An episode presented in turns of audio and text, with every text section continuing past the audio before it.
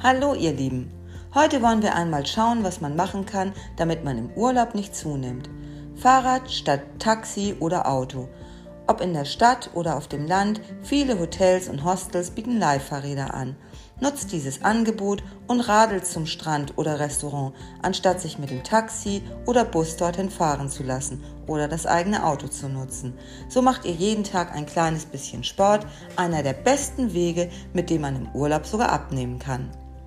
Keine Langeweile im Urlaub. Wer sich langweilt, greift oft automatisch zum Essen. Das kennen viele zu Genüge aus dem Alltag. Die beste Gelegenheit, sich genau das abzugewöhnen, ist der Urlaub. Macht, macht einen Surfkurs oder geht mit eurer Kamera auf Fototour. Was auch immer ihr macht, das lenkt davon ab, ständig Kleinigkeiten in sich hineinzuschaufeln. Behaltet euren Rhythmus bei. Wer kennt das nicht? Am Wochenende oder im Urlaub schlafen viele Menschen aus, liegen viel länger im Bett als gewöhnlich. Das mag zwar im ersten Moment verlockend sein und auch das Gefühl, lange geschlafen zu haben, ist ein schönes, aber mit einem unregelmäßigen Schlafrhythmus bringt ihr euren Körper aus dem Gleichgewicht und gefährdet damit sogar eure Gesundheit. Zu diesem Ergebnis kamen Wissenschaftler von der Universität aus Pittsburgh. Besser ist es also, einen gesunden Schlafrhythmus zu haben, im Alltag und im Urlaub. Verzichtet auf All-Inclusive. Beim All-Inclusive-Urlaub ist es ähnlich wie mit einer Schokolade im Schrank. Wenn sie da ist, greift man zu. Wer also einen rundum sorglos Trip gebucht hat, bei dem drei Hauptmahlzeiten, ein Snack am Nachmittag und alle Zucker- und alkoholhaltigen Getränke im Preis enthalten sind, fühlt sich schnell dazu verpflichtet, dieses Angebot auch zu nutzen. Schließlich hat man dafür bezahlt, so der Gedanke. Die Folge, man isst und trinkt mehr, als man eigentlich möchte und müsste. Und um gar nicht erst in Verlegenheit zu kommen, verzichtet von vornherein auf die Buchung von Urlauben mit Vollpension oder All-Inclusive. Oder wenn es geschehen ist, ihr wisst ja, das Sportprogramm ist auch All-Inclusive, also rein in die Sportschuhe. Sonnt euch mal anders. Ihr träumt das ganze Jahr davon, es sich im Urlaub auf einer Sonnenliege bequem zu machen. Keine Sorge, darauf müsst ihr auch nicht verzichten. Aber liegt bitte nicht den ganzen Tag faul herum und beschränkt eure Aktivität auf das Drehen von Bauch auf den Rücken und wieder zurück. Spielt Beachvolleyball, geht im Meer schwimmen oder macht einen Strandspaziergang.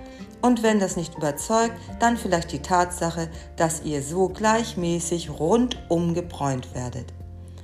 Salat statt Burger am Pool.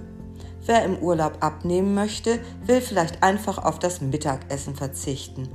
Aber wie groß das Frühstücksbuffet auch gewesen sein mag, wenn der erste Nachbar am Pool das Club-Sandwich Sandwich bestellt, spätestens dann knurrt euch der Magen.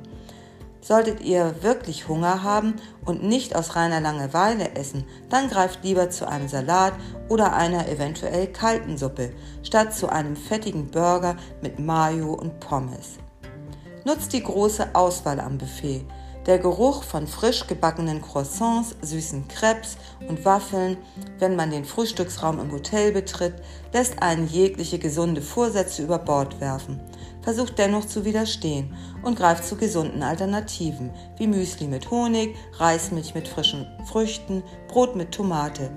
Und wenn es doch der warme Pfannkuchen am Morgen sein soll, dann lieber mit Quark und Beeren als mit Schokoladencreme und Puderzucker. Trinkt viel Wasser. Auch im Urlaub immer eine Flasche Wasser dabei haben. Und trinken, trinken, trinken. Trinken, was das Zeug hält. Belegt Sportkurse. In vielen Hotels gibt es Fitnessstudios, manche haben sogar eine Auswahl an Yoga, Pilates oder Bauchbeine-Po-Kursen. Ein Pluspunkt, im Sommerurlaub könnt ihr draußen Sport machen, vielleicht ja sogar mit Blick aufs Meer, wenn das kein Argument ist. Und sollten die üblichen Kurse zu langweilig sein, wie wäre es mit einem Schnupper-Tauchkurs? Außerdem könnt ihr jeden Morgen als neues Ritual ein paar Runden im Hotelpool drehen. Und zu guter Letzt entspannt euch. Bei all den genannten Tipps und Tricks solltet ihr eines beachten. Macht euch keinen Druck, sondern entspannt euch. So purzelt mindestens ein Pfund von allein. Zu viel Stress bewirkt, bewirkt Studien zufolge nämlich das genaue Gegenteil. Und nun wünsche ich euch einen wunderbar entspannten Tag und tschüss!